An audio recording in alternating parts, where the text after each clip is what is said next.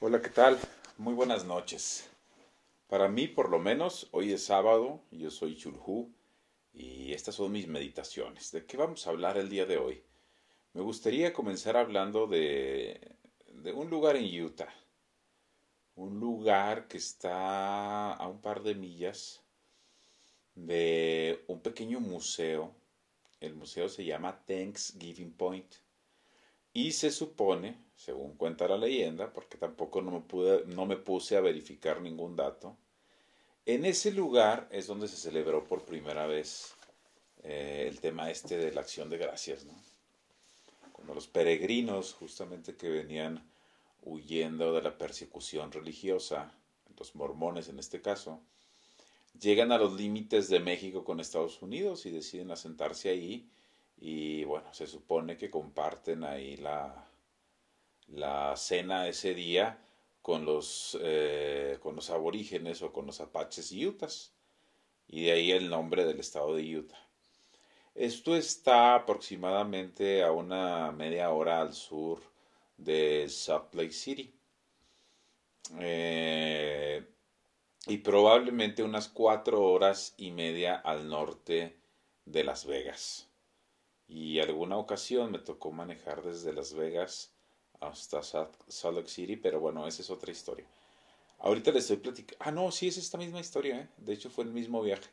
Pues total que estaba en este viaje, eh, en ese lugar que les digo que se llama eh, Thanksgiving Point, y ahí cerca hay, una, hay un centro comercial, como todos los centros comerciales, outlets que hay a lo largo y ancho de los Estados Unidos.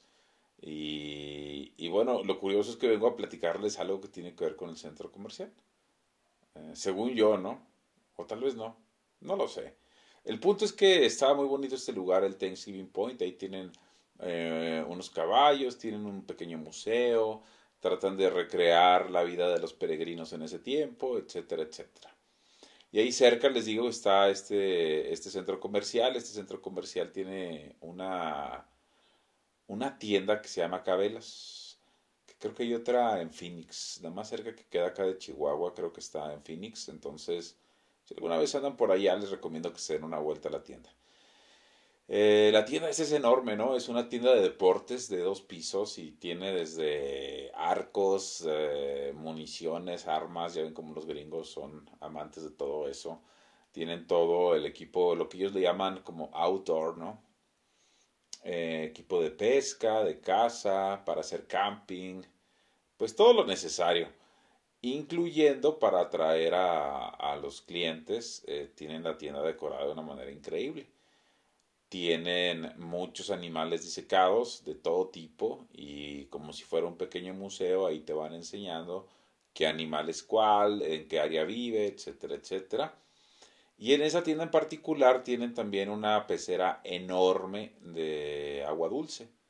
La diferencia entre los peces de agua dulce y los peces de agua salada, por si no saben, es que los peces de agua salada generalmente son más coloridos, mucho más brillantes. ¿Por qué? Porque están en un ecosistema que está mucho más expuesto al sol y bueno, lo necesitan para camuflarse en un ambiente que es mucho más brillante que el fondo de un río, donde generalmente el agua es un poco más turbia, el índice de visibilidad es más bajo y por eso los peces de agua dulce tienden a necesitar primero menos oxígeno, son menos delicados, tienden a ser menos coloridos y bueno, también pueden vivir en agua estancada por más tiempo, a diferencia de los peces de agua salada. Por eso hay una diferencia sustancial cuando tienes una pecera de agua dulce a cuando tienes una pecera de agua salada. Pero total que lo que les estoy platicando es que ahí tienen una enorme pecera de agua dulce eh, con unos esturiones que yo creo que llegan a medir hasta metro y medio o tal vez dos metros. Es increíble estar paseándose por ese lugar. Vale muchísimo la pena. Y bueno, les decía que está este centro comercial y en el centro comercial hay un ajedrez enorme. Hay un ajedrez 64 casillas por 64 casillas. Y justamente me estaba acordando ahora de que pues toda la gente está hablando de la serie esta, ¿no? Que se llama eh, Gambito de Reina, creo. Es una serie nueva que está en Netflix que trata de una mujer que se levanta de la nada y, y llega a ser la campeona, bueno, una gran maestra de ajedrez. Y bueno, me recordó una historia, ¿no? Hay una historia ahí de, de dos niñas rusas, dos o tres, no recuerdo.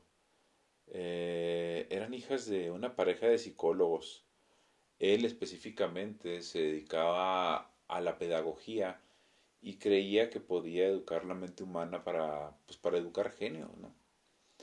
Y efectivamente de sus hijas, pues dos fueron grandes maestras del ajedrez y la tercera llegó a, creo que niveles muy altos.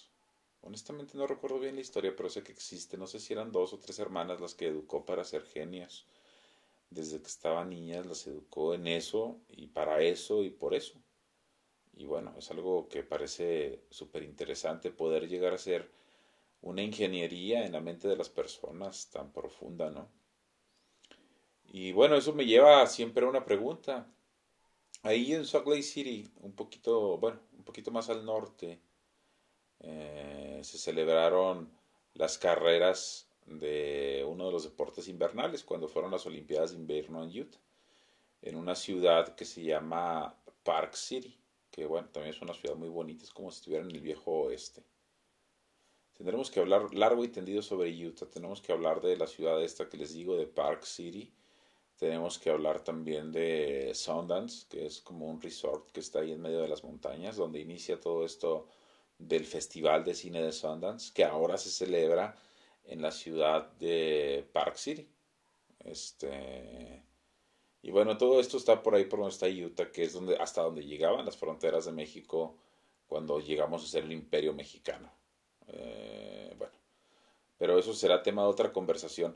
Total que estaba hablando del ajedrez y luego estaba hablando de, de cómo se puede pues educar a las personas desde pequeñas, ¿no? Cómo se puede hacer en una ingeniería mental, una ingeniería social para lograr algo en alguien. Y bueno, esto siempre se ha sabido, siempre se ha sabido que es importante la sugestión, que es importante lo que tú creas de ti mismo, la confianza, etcétera, etcétera. Lo que probablemente no se sabía es hasta dónde podemos explotar esas capacidades en el ser humano. Y bueno, ¿a qué viene todo esto? Me estaba yo escuchando una reseña, ¿no? De la serie esta de, del Gambito de Dama en Netflix, digo, en YouTube. Y era una cubana que se, bueno, que comparaba la vida de esta niña con la vida de Bobby Fischer. Y bueno, me acordé mucho de Bobby Fischer, ¿no? Bobby Fischer, para quien no sepa, ha sido, pues probablemente el maestro más grande de ajedrez de todos los tiempos. Y no es por quitarle mérito a las mujeres, es como algo muy random de cómo fue evolucionando mi pensamiento y no, no tiene nada que ver ni con la serie, ni con Utah, ni con nada, punto, ¿no? Ahora estamos hablando de Bobby Fischer. Entonces, estábamos hablando de Bobby Fischer. Y este es un gran maestro del ajedrez. Fue uno, probablemente el más grande, una persona, según dicen, con Asperger, o sea que está localizado dentro del espectro autista él, eh, durante la Guerra Fría, a sus 26 años, le tocó viajar por órdenes de Kissinger, el, que el asesor de seguridad internacional del gobierno de la Unión Americana, le tocó viajar a, a, Islandia y en Islandia se despachó uno tras otro a 36 grandes maestros rusos, que en ese tiempo era... Pues los rusos el, el, ajedrez y Rusia, además de que siempre han estado muy entrelazados en su cultura, eh, siempre, ha sido, siempre había sido para los soviéticos, más que para los rusos, para los soviéticos había sido la expresión máxima del esplendor soviético intelectual. Muchos de los grandes maestros, incluso la historia esta que les estoy platicando, se desarrolla en la ex Unión Soviética, este psicólogo que hace de sus hijas grandes maestras del ajedrez. Eh, bueno, no estoy seguro. Bueno, alguien tendrá que corroborar ese dato. Espero que les esté, que les esté despertando la curiosidad.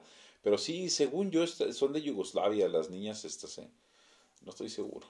En fin, total que siempre se, ha, se había vanagloriado la Unión Soviética de su poderío intelectual a través del ajedrez y Bobby Fischer, por órdenes de Kissinger, lo mandan a, a Islandia con presión Eh, Bobby Fischer ya tenía un par de meses que había dicho que no iba a ir, había tratado de perseguir el título mundial varias veces, no lo había conseguido, eh, a pesar de que había, había estado muy cerca, le ganaba o el nervio, o le ganaba el ego, eh, o no sabía medirse, ¿no? Por lo mismo de que estaba en el espectro autista, al ser considerado Asperger relativamente grave, pues no tenía muchos amigos, no tenía muchos conocidos, su vida era el ajedrez y, y el dinero, aunque en general los Asperger no entienden mucho de dinero.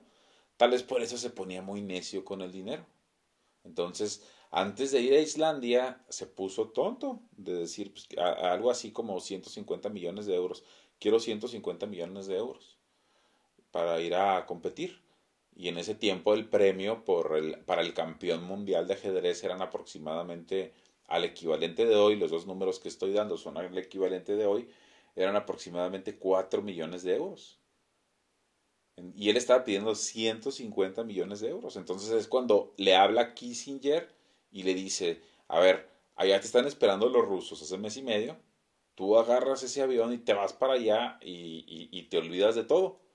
Y ahí va, ¿no? Y uno por uno se despacha 36. Hasta que llega el último de los grandes maestros rusos y a él le da un trato especial. Este, todavía no se sabe, muchos dicen que su genio era tan grande que lo hizo adrede y otros dicen que su genio era tan descontrolado que casi lo hace perder. Eh, cada quien podrá sacar sus conclusiones, pero de tal forma que Bobby Fischer se dejó vencer las dos primeras, bueno, se dejó vencer o perdió las dos primeras ocasiones. Yo soy la idea de que se dejó vencer. ¿Por qué? Porque los contemporáneos, los ajedrecistas contemporáneos de Bobby Fischer decían que simplemente era un personaje dentro del ajedrez que daba miedo. Decía, porque tú podías sentir y saber que ibas ganando y de todos modos sabías que ibas a perder, porque no había manera de ganarle. Y efectivamente, casi siempre que perdía era porque no se presentaba a los torneos, porque se quejaba de que había muchas cámaras, porque se quejaba de que había mucho ruido, porque se quejaba de que había mucha gente. Total que ya una vez en Islandia, pues empezaron otra vez toda su, serie de, peticiones. Pidió un amigo, pidió, literal, ¿eh? Pidió un amigo. De hecho, pidió dos, uno para platicar y otro para jugar a los bolos. Pidió que se desocuparan las primeras siete mesas del estadio donde se estaba haciendo el torneo de ajedrez. Este etcétera, etcétera, ¿no? Eh, fue una pesadilla y hasta que, bueno, llegó el día, perdió el primero, dio de pretexto las cámaras y se puso a hacer un melodrama, este, perdió el segundo y dio de pretexto no sé qué y, y otra vez hizo un desorden, total que para el tercero le concedieron meterse a jugar con su oponente ruso, con el gran maestro ruso, a una sala privada y en esta sala privada este Bobby Fischer llega y pues se lo sienta en dos patadas, literal. Y lo mismo la siguiente y lo mismo la siguiente. Total que al final, como se resolvió esto, es que el ruso decidió no presentarse en los últimos dos juegos.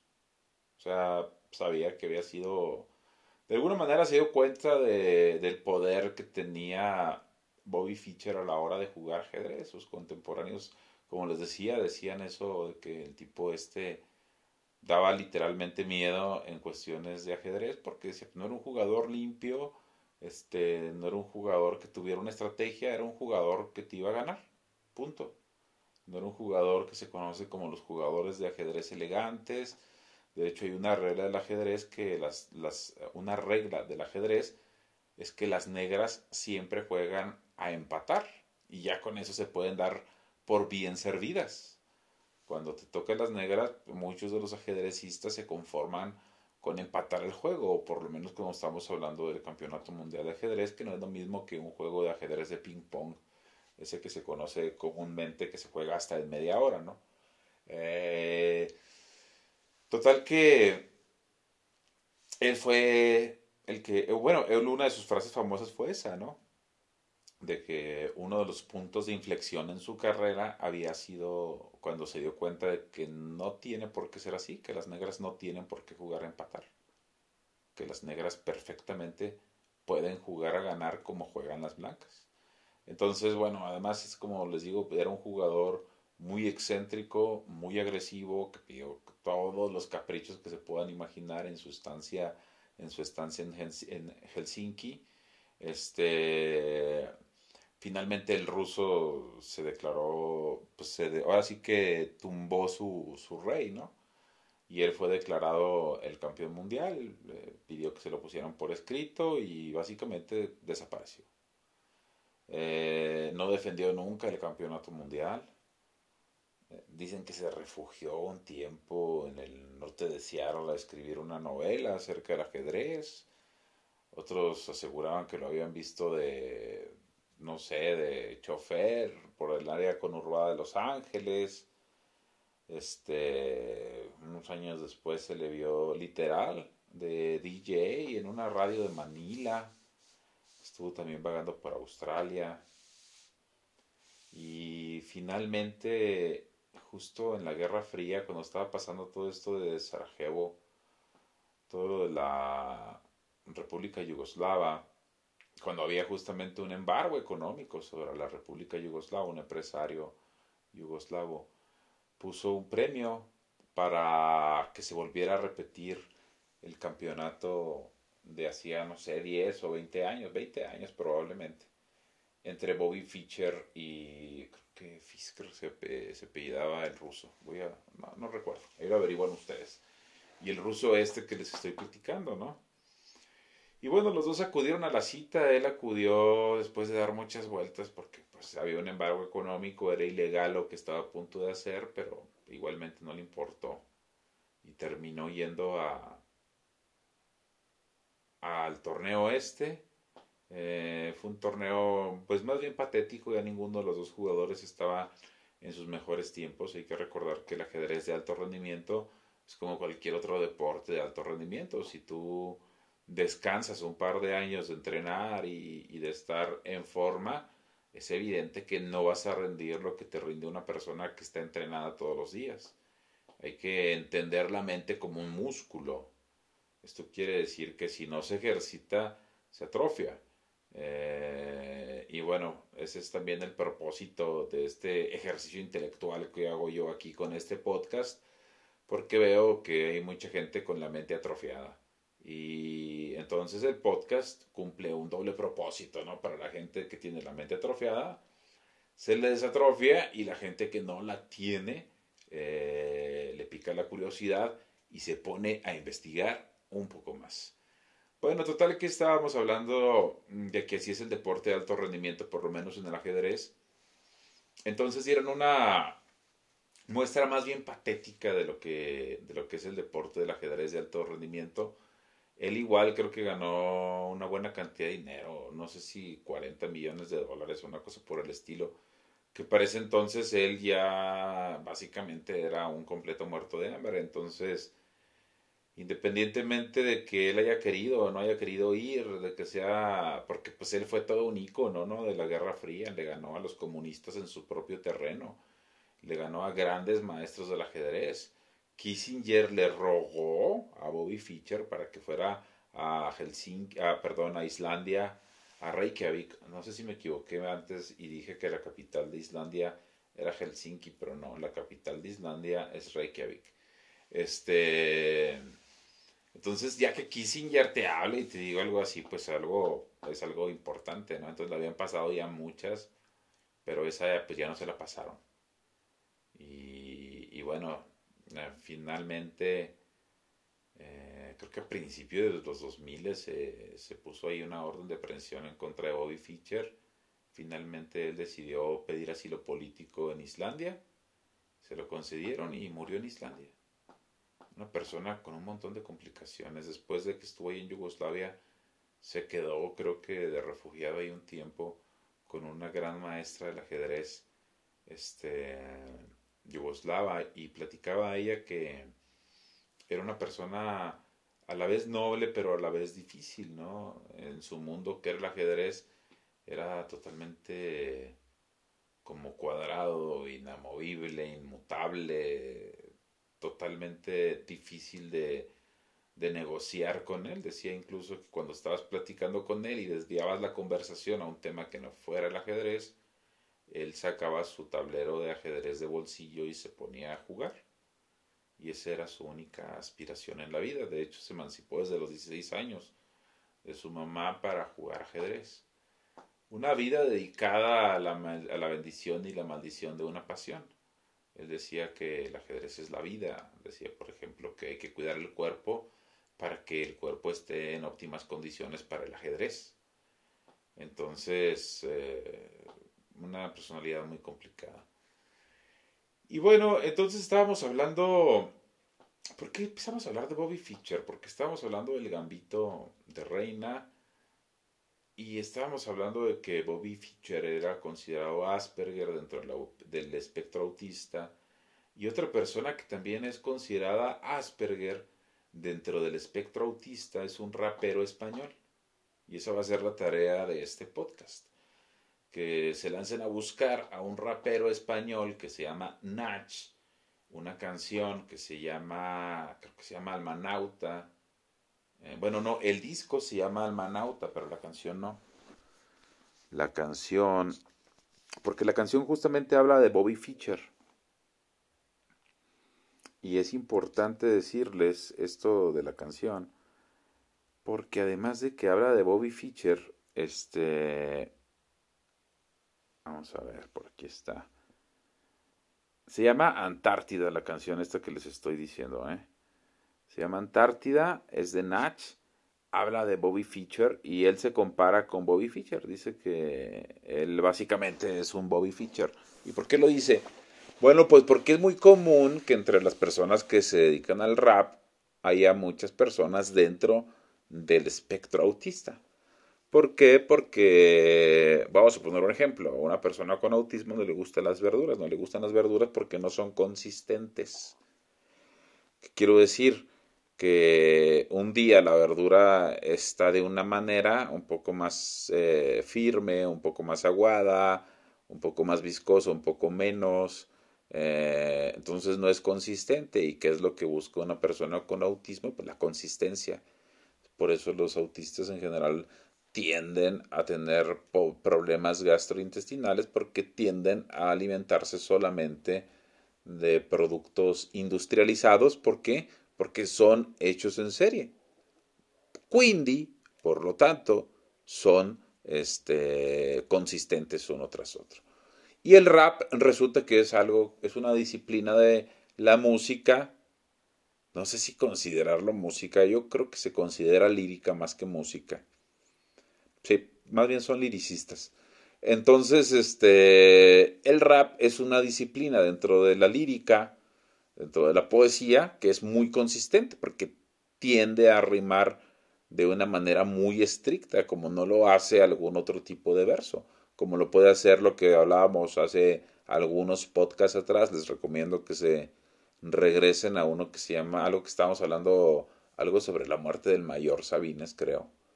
Y ahí estábamos hablando de poesía, muy buena poesía, pero era poesía en prosa. En cambio, la poesía que se da dentro del rap tiene una métrica muy exacta y tiene eh, incluso trucos muy importantes como las, las rimas consonantes, ¿no? que las rimas consonantes, bueno, pues son rimas que tienen las últimas dos o tres estrofas iguales en las dos palabras que hacen la rima. Esa es la razón por la que dentro de la, de la disciplina del el rap se da mucho esto de, del autismo, ¿no? Entonces se lanzan a, a descubrir a Natch con esta canción que se llama Antártida de su álbum que se llama Almanauta y aprovechando que van a andar en ese género se pasan a escuchar a Residente. Residente tiene por ahí una pelea y literal es una pelea, una pelea de rap entre él y otro rapero.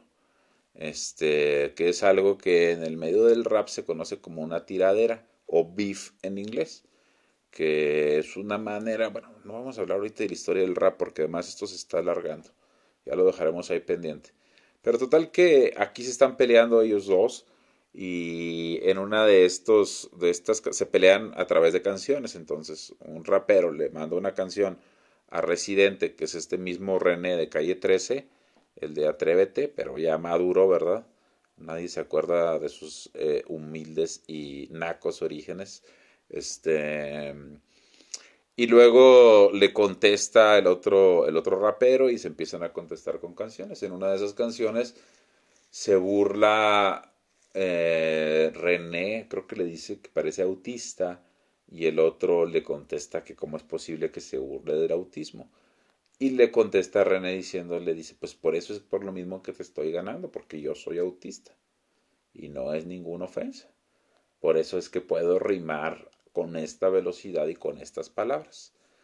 Eh, ¿Cómo se llama la canción esta de Residente? Voy a buscarla también para que se la lleven de tarea. Eso antes de despedirnos.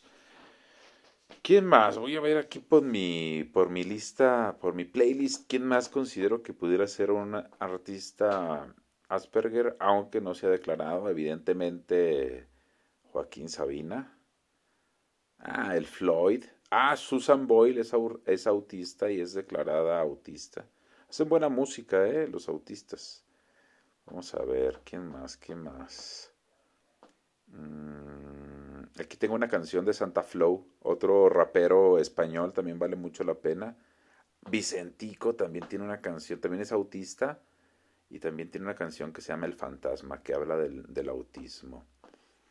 ¿Qué más tenemos por aquí? Ah, pues me hace que estoy bien lejos de lo que estoy buscando. Sí. Ah, tengo aquí Eminem, otro, que anda por las mismas. Nick Cave. Ah, Elan. Ah, ahí tengo mis sospechas con, las, con la Elan. Aquí estamos con René. ¿Qué tenemos aquí de René? Tiene por ahí también les recomiendo la canción de Éxodo de Nash. Eh, eh, eh, la canción de Me Vieron Cruzar de Residente. ¿Qué más? Solo un momento tengo aquí de Vicentico con Willie Nelson. Vale muchísimo la pena que se vayan a escucharla. ¿Dónde estará este esta canción? Ah, ya me acordé dónde la tengo guardada. Esperen un momento. Ahora sí ya la tengo totalmente localizada. La canción de la que estamos hablando se llama Querido Luis de Residente.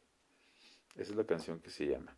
O la canción de la cátedra, que son las dos canciones estas donde les digo que se está peleando eh, Residente con otro rapero que se llama truco, creo que algo así. Bueno, total que váyanse por ahí a escuchar La Cátedra de Residente y váyanse a escuchar Querido Luis. Las canciones son totalmente explícitas, así que vayan a escucharlas con amplitud de criterio, número uno, y número dos, este, entiendan que es un género, es un subgénero dentro del rap. O sea, no esperen ver, digamos, que la máxima educación o algo así, digamos que es algo como contracultura dentro de la cultura del hip hop. Algo un poco complicado. Bueno, pues hasta aquí me despido, me regreso a las profundidades del abismo, desde donde los voy a estar observando. Por favor, este, bueno, no, al contrario, muchas gracias por seguirme. Muchas gracias por eh, pasarse por aquí por mi podcast y recomiéndenme con sus amigas, aunque las regañe el feminismo.